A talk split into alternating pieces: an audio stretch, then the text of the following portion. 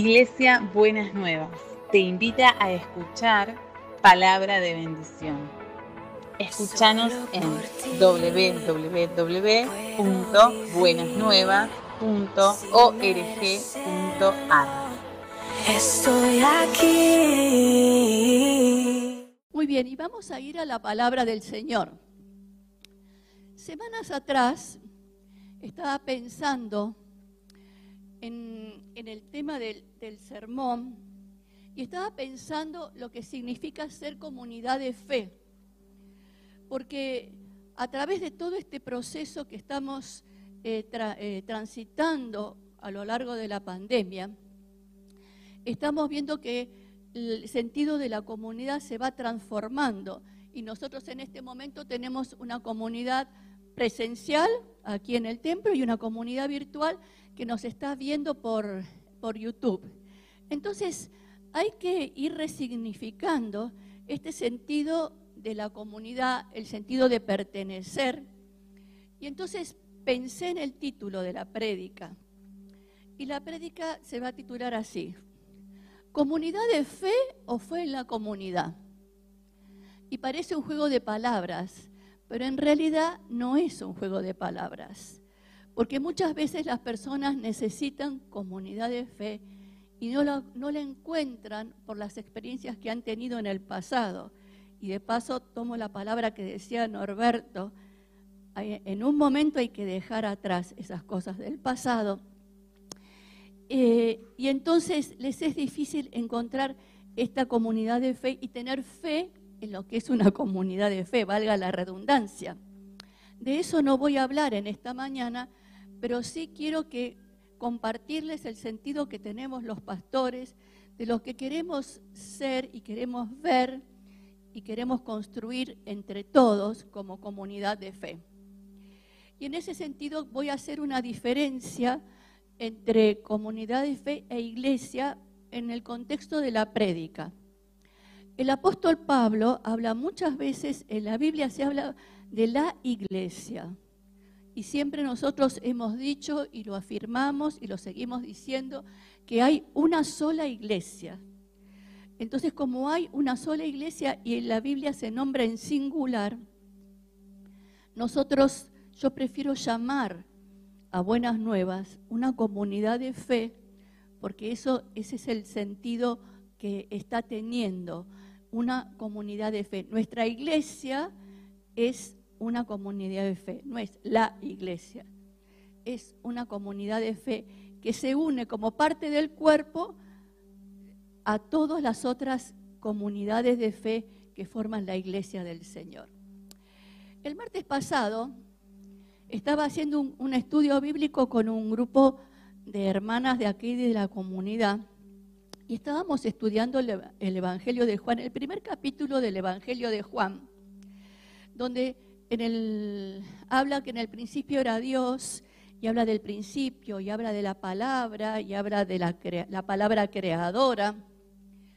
Y entonces Nati, que Nati Zuko, que es profesora de física y química, empezó con el tema de los átomos y empezó a hablar de los átomos como una fuente de energía y que en el átomo es la unidad mínima de energía que hay en el cosmos, digamos. Pero que esa, esa unidad mínima de energía se puede utilizar para construir una bomba atómica. Entonces me, me- dejó picando la palabra y me dejó pensando la potencia que tiene un átomo, ¿no es cierto? Que yo quiero volver después un poquito más sobre este tema, esa capacidad y esa fuerza que va a tener, que nosotros tenemos que reconocer e identificar en la comunidad de fe. Y entonces, eh, en, la carta de los Efesios y en las otras cartas de Pablo, él siempre se refiere a la iglesia como cuerpo, como un cuerpo articulado. No solamente en Efesios, sino en, en los otros escritos de él, siempre habla como cuerpo. Y el cuerpo es materia y el cuerpo tiene sus átomos. Entonces después vamos a volver a ese punto. Pero quiero que vayamos a la palabra de Dios en Efesios 1. Vamos a leer desde el 15 al 23. Y es una oración que Pablo hace por la iglesia de Éfeso. Es una oración que Pablo hace a una comunidad de fe. Y quiero que vayamos, a medida que vayamos leyéndola, vayamos pensándola de lo que Pablo está pidiendo al Señor que se manifieste y que se exprese en esa comunidad de fe. Y como la palabra de Dios es viva, quiero que vayamos pensándolo, cómo se puede expresar o cómo queremos que se exprese en nuestra comunidad de fe. Dice así la palabra del Señor. Desde que me enteré de su profunda fe en el Señor Jesús y del amor que tienen por el pueblo de Dios en todas partes, no he dejado de dar gracias a Dios por ustedes. Les recuerdo constantemente en mis oraciones y le pido a Dios, el glorioso Padre de nuestro Señor Jesucristo, que les dé sabiduría espiritual y percepción para que crezcan en el conocimiento de Dios. Pido que les inunde de luz el corazón para que puedan entender la esperanza segura que Él ha dado a los que llamó, es decir, su pueblo santo, quienes son su rica y gloriosa herencia. También pido que entiendan la increíble grandeza del poder de Dios para nosotros, los que creemos en Él. Es el mismo poder que levantó a Cristo de los muertos y lo sentó en el lugar de honor a la derecha de Dios en lugares celestiales. Ahora Cristo está por encima de todo, sean gobernantes o autoridades o poderes o dominios o cualquier otra cosa no solo en este mundo, sino en el mundo que vendrá. Dios ha puesto todo bajo la autoridad de Cristo, a quien hizo cabeza de todas las cosas para beneficio de la iglesia. Y la iglesia es el cuerpo de Cristo, es la completa y la llena, y también es quien da plenitud a todas las cosas en todas partes con su presencia. Entonces vemos que en una comunidad de fe hay recursos espirituales, hay recursos humanos y hay procesos que se desarrollan dentro de ella. Creo que veamos primero cuáles son los recursos espirituales a los cuales nosotros tenemos que anhelar, a los cuales tenemos que buscar, según lo que dice el texto que acabamos de leer. Lo primero que pide es sabiduría espiritual y percepción para que crecer en el conocimiento de Dios. Sabiduría espiritual y percepción para crecer en el conocimiento de Dios. Dice Proverbios, si usted se acuerda, que el principio de la sabiduría es el temor de Jehová. Entonces, para poder crecer en sabiduría espiritual, necesitamos tener un corazón humilde enseñable, con una disposición para aprender, centrado en Cristo y en buscar la revelación del conocimiento de Dios. Y esta dice, crecer en el conocimiento de Dios. Yo me imagino y espero, ¿no? Que la revelación y el conocimiento que usted tuvo de Dios en el pasado no es el mismo que la revelación y el conocimiento que tiene de Dios en este presente. Ni va a ser la misma revelación y el mismo conocimiento de Dios que va a tener en el futuro. Porque Dios nos va renovando y nosotros vamos renovando nuestra experiencia espiritual. Necesitamos renovar nuestra experiencia espiritual y necesitamos crecer en el conocimiento de Dios. Y yo creo que a lo largo de este tiempo, nosotros hemos crecido en el conocimiento de Dios como comunidad y como personas. Y ese es el anhelo que tenemos que tener todos como comunidad de fe. el, crecimiento espiritual y la, sabiduría espiritual y, y el crecer en el conocimiento de Dios puede ayudar una prédica, puede ayudar otras cosas, pero lo que ayuda es la experiencia personal de cada uno en su relación con Dios. Para poder transmitir a la comunidad una sabiduría espiritual y un mayor conocimiento de Dios, necesitamos crecer individual y personalmente, buscar, anhelar eso. Entonces, eh, somos responsables en la comunidad.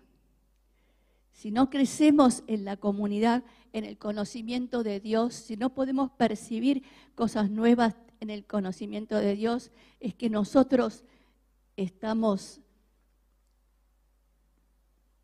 medio secos, diría yo. ¿Qué quiere que le diga? ¿No? Como no estamos anhelando ese deseo y ese buscar del Señor. Entonces, a la sabiduría se le agrega el, la experiencia. Y en eso tiene que ver la sabiduría. No es conocimiento, es experiencia y eso nos da sabiduría. Entonces tenemos la percepción, la sabiduría espiritual y una percepción espiritual. Pero después Pablo dice, pido que les inunde de luz el corazón. Qué hermosa frase necesitamos que nuestro corazón se inunde de la luz. ¿Para qué? Para que podamos entender la esperanza segura a la que Él nos llamó. ¿Y cuál es esa esperanza a la que Él nos llamó? Es la esperanza de, poner nuestra fe en Jesucristo. Porque dice, la esperanza segura a la que Él nos llamó, es decir, a su pueblo santo. La única manera de pertenecer al pueblo santo es tener nuestra fe puesta en el Señor Jesús. Entonces dice, ¿quiénes son su rica y gloriosa herencia? Usted, mi hermano, mi hermana, los que están aquí en, en el auditorio y los que están en, en la virtualidad, usted es parte del pueblo santo y es su rica y gloriosa herencia, la rica y gloriosa herencia de ser hijos de Dios. Esa es nuestra herencia. Y sigue, también pido en oración que entiendan la increíble grandeza del poder de Dios para nosotros los que creemos en Él. No es para otros, es para nosotros los que creemos en Él. Es el mismo poder que levantó a Cristo de los muertos y lo sentó en el lugar de, honor a la derecha de Dios en lugares celestiales. Ahora Cristo está por encima de todo, sean gobernantes o autoridades o poderes o dominios o cualquier otra cosa, no solo en este mundo, sino también en el que vendrá. Dios ha puesto todo bajo la autoridad de Cristo, a quien hizo cabeza de todas las cosas para beneficio de la iglesia. La comunidad tiene que reconocer la grandeza de Dios. Si, si nosotros no, no reconocemos la grandeza de Dios, cuando cantamos milagroso, Dios está obrando, ¿dónde queda eso? Para poder cantar y clamar y declarar que Dios está obrando milagroso, tenemos que creer en la grandeza de Dios. Entonces, de paso le digo, cuando usted cante, fíjese lo que está cantando. Y piense si esa realidad de lo que canta, porque es lindo la canción esa, pero no, Cristo mi refugio, ancla de mi fe, es una linda expresión, pero tiene que ser una experiencia en nuestras vidas. Entonces, es esa luz que tiene que iluminar nuestro corazón. Y Cristo tiene el dominio sobre toda cosa creada y como decía Norberto en la reflexión, el pasado, el presente y el futuro está en sus manos. Pero en, este, en, ese, en estos versículos hay una expresión que me parece que es muy rica y que es muy profunda y dice, Cristo es la cabeza para beneficio de la iglesia. Cristo es la cabeza para beneficio de la iglesia. ¿Por qué nos pone esa ¿por qué nos pone ese concepto? Que Cristo sea beneficio, eh, la cabeza para beneficio de la iglesia. Porque las comunidades de fe tienen cabezas humanas. Los que dirigimos la comunidad somos las cabezas humanas. Pero nuestras cabezas humanas tienen que tener presente quién es la cabeza. La cabeza tiene que ser Cristo y no nuestras propias cabezas. Entonces tenemos que tener esa humildad de reconocer que la cabeza de la comunidad es Cristo y no nuestras cabezas. Si yo dirijo, si yo sirvo en la iglesia con mi propia cabeza, voy a hacer lo que a mí me, me, gusta, lo que a mí me interesa, lo que a mí me conviene, pero no estoy buscando esa revelación y ese conocimiento de Dios, de saber que Él es la cabeza, que Cristo es la cabeza para beneficio de nuestra comunidad de fe. Mire qué riqueza y qué hermoso secreto y qué hermoso tesoro está guardado en esa pequeña expresión. Y después dice, la iglesia es el cuerpo de Cristo, es la completa y la llena, y también es quien da plenitud a todas las cosas en todas partes por su presencia. Entonces acá voy a volver a, a a retomar el tema del concepto del átomo referido al cuerpo natural y al cuerpo espiritual que es la iglesia. Como yo soy de las ciencias blandas, busqué a mi hermana científica, una enamorada de la creación tanto como Nati. Y así fui construyendo esta prédica con el aporte de la comunidad de fe. Si bien mi hermana no pertenece a la comunidad de fe de Buenas Nuevas pertenece al cuerpo de Cristo. Y pertenecemos a una familia que al mismo tiempo es y ha sido para nosotras y lo será una comunidad de fe. Y de paso le digo, toda familia de creyentes tendría que convertirse en una comunidad de fe para sus miembros. Piénselo toda familia de creyentes tendría que convertirse en una comunidad de fe para sus miembros. Entonces vamos a ver ahora un poco esta imagen del cuerpo, el, el cuerpo natural, para poder después trasladarlo a nosotros como cuerpo espiritual. El cuerpo está hecho por millones de átomos que forman parte de las células, que son como los ladrillos en una construcción con los que se construye un organismo vivo. El átomo como fuerte de energía y como la parte más pequeña de la materia encierra en sí mismo el concepto de eternidad. Fíjese usted, cuando dice que Dios puso eternidad en nosotros. ¿Por qué? Porque esos átomos se van transformando permanentemente. Y usted ha escuchado la frase, nada se pierde, todo se transforma. Y viene de ese concepto y la eternidad está ahí. Así que usted no sabe qué antigüedad tienen sus átomos. A lo mejor tienen millones de, años y no se dio cuenta, ¿no? Pero el cuerpo, además de tener esas células y además de tener esa vitalidad, para funcionar necesita diversidad. La diversidad es fundamental para el funcionamiento del cuerpo humano. ¿Por qué? Porque si todo fuera corazón, no podríamos funcionar. Si todo fuera estómago, no podríamos funcionar. Entonces necesitamos esa diversidad y esa complementariedad en la diversidad para poder funcionar orgánicamente como cuerpo. Pero además necesita algo más. Necesita la comunicación para que se activen las diferentes funciones del cuerpo se necesitan mensajes y los órganos del cuerpo van mandando permanentemente mensajes para que funcionen ciertas cosas. El organismo humano también contiene en su diseño la capacidad de corregir errores y de ser sensible al contexto. Mire qué interesante, ¿no es cierto? Cómo Dios ha creado estas cosas. Cuando los mecanismos naturales de corrección fallan, aparecen las enfermedades. Y la metáfora del cuerpo eh, es ese, concepto tan importante de esta organicidad y nosotros como comunidad de fe necesitamos eso. Ahora, ¿cómo logra el cuerpo su plenitud?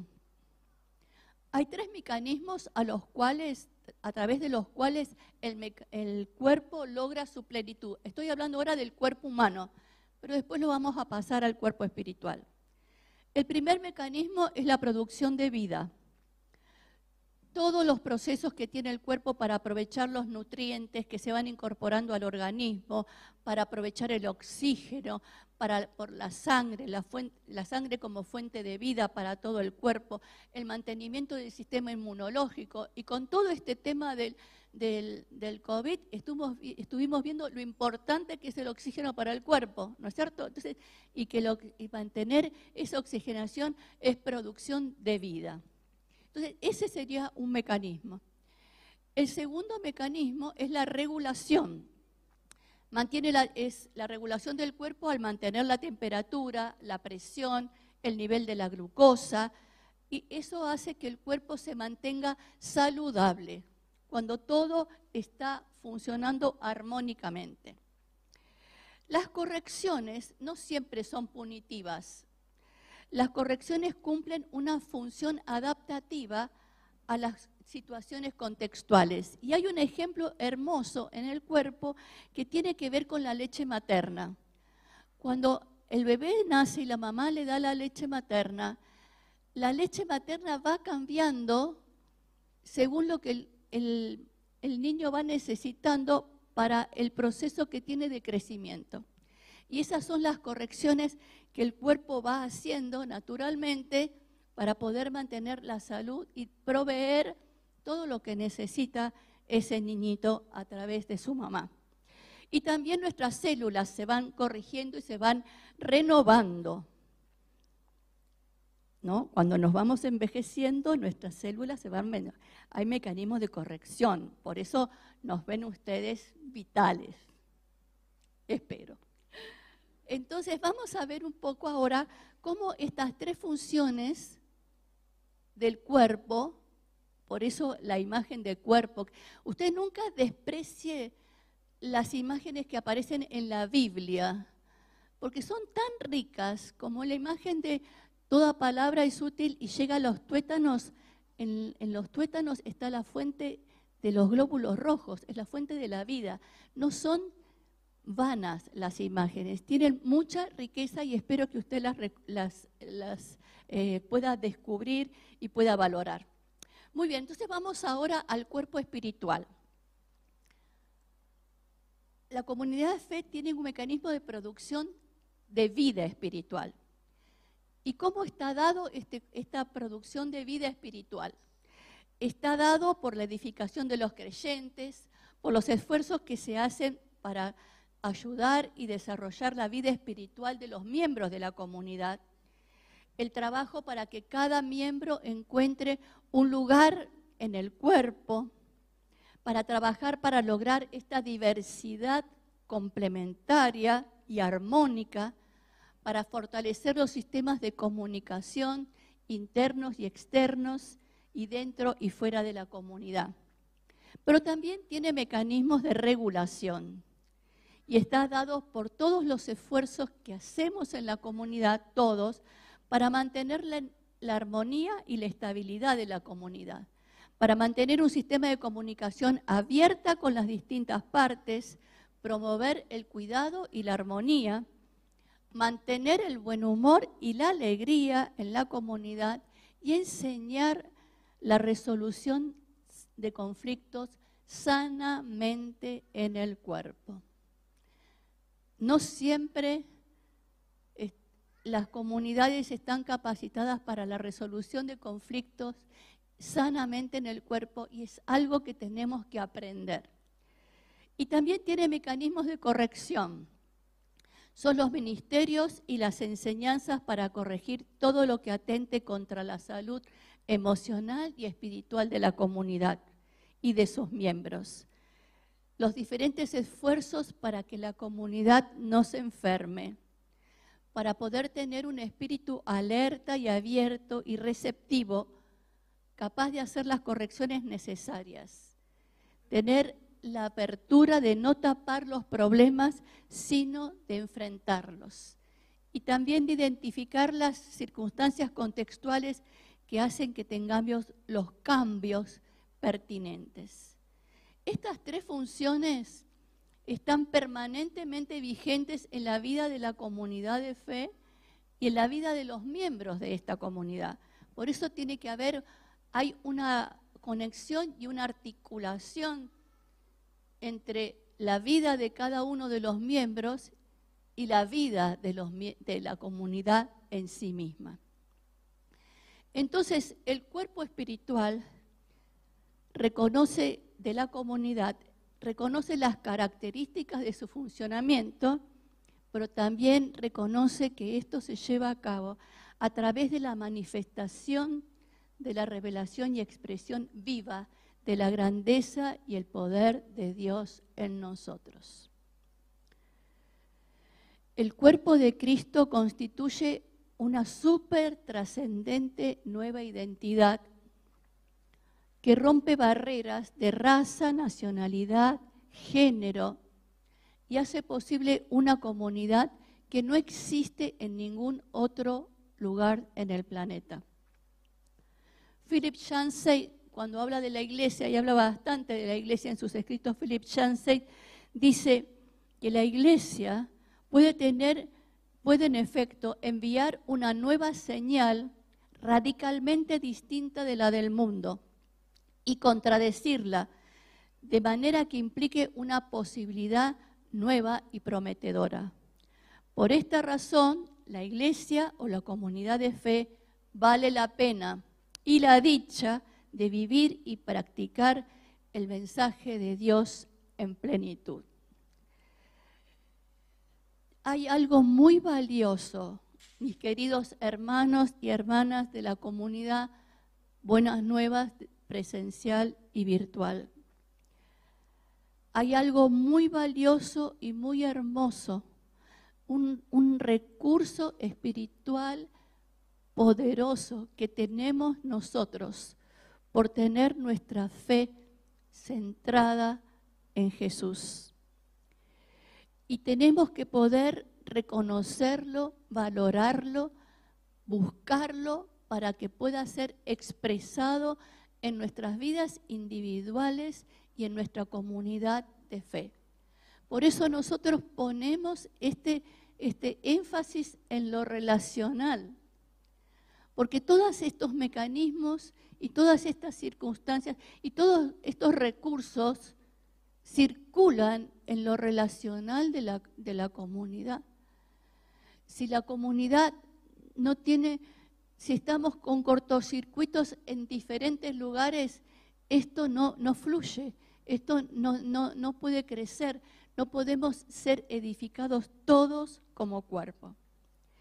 Entonces los animo y las animo a mirar nuevamente cuál es su visión de lo que es una comunidad de fe ver qué cosas tiene que corregir en su mente.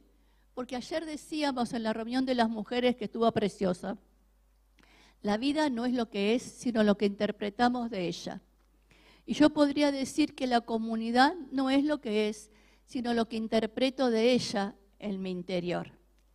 Entonces necesitamos revitalizar y revalorar el tesoro y como dice la palabra, somos, hay tesoros escondidos en vasos de barro. Somos nosotros vasos de barro. Pero ese tesoro de la riqueza espiritual, de la revelación, de la grandeza, del poder de Dios que se manifiesta a través del mecanismo de producción de vida, de regulación, de corrección, tenemos que reconocerlo y vivirlo. Cada uno para que nuestro pequeño átomo se convierta en esta célula estos átomos que tienen en sí mismo toda esa fuerza y toda esa energía que podríamos construir una bomba atómica sana, ¿no? No para destruir a nadie, sino para transformar la sociedad. Esa potencia está en la comunidad de fe. Y yo quiero transmitirles el anhelo y el deseo que ese, esa potencia de la grandeza y del poder de Dios sea el anhelo y el deseo de cada uno que se manifieste en la comunidad. Esto no se hace con una bajada de línea, no se dice a partir de mañana todos vamos a vivir bajo la grandeza de Dios.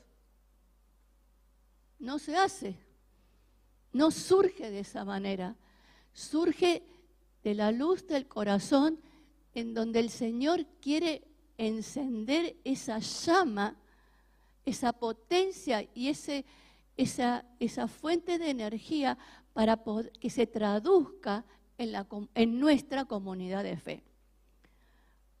¿Usted lo quiere? ¿Lo queremos? Bueno, entonces vamos a orar. Primero vamos a orar para que el dejar todas estas cargas, todas estas aún estos dolores que podemos traer de comunidades de fe, para poder renovar nuestra fe en, una, en la comunidad. Y después los voy a animar a que hagamos juntos esta oración que leí al principio de Pablo, pero personalizándola, como el deseo de cada uno de decir, en vez que, que Pablo dice, pido a Dios, te pido Señor como un deseo personal, que esa gracia y esos recursos espirituales de que nos habla la palabra sean vivos y eficaces en nuestra vida personal para que se manifieste en la comunidad. Amén. Señor, vos nos estás llamando en este tiempo a vivir como una comunidad viva, una comunidad que pueda reconocer esas riquezas y esa grandeza que vos ya destinaste desde el inicio para que sea manifestada en el cuerpo de Cristo. Y nosotros somos cuerpo y somos el pueblo santo que vos escogiste y somos herederos de esas bendiciones, no porque lo merezcamos, sino que porque vos elegiste hacernos herederos de esas bendiciones. Yo quiero traer a cada uno de mis hermanos y mis hermanas que están acá en el auditorio o que están en, el, en, en lo virtual para que realmente puedan traer toda carga, todo dolor, toda angustia que esté limitando el creer en la comunidad de fe. Señor, empieza a sanar, empieza a liberar, empieza a romper todo bloqueo, toda atadura que esté impidiendo que la vida plena, la plenitud de la grandeza de Dios se manifieste en la vida de cada uno de mis hermanos y mis hermanas. Señor, que vos lo llenes todo y que podamos expresar esa plenitud que se ve a través de la presencia de Dios en cada situación y en cada cosa. Te damos gracias en el nombre de Jesús.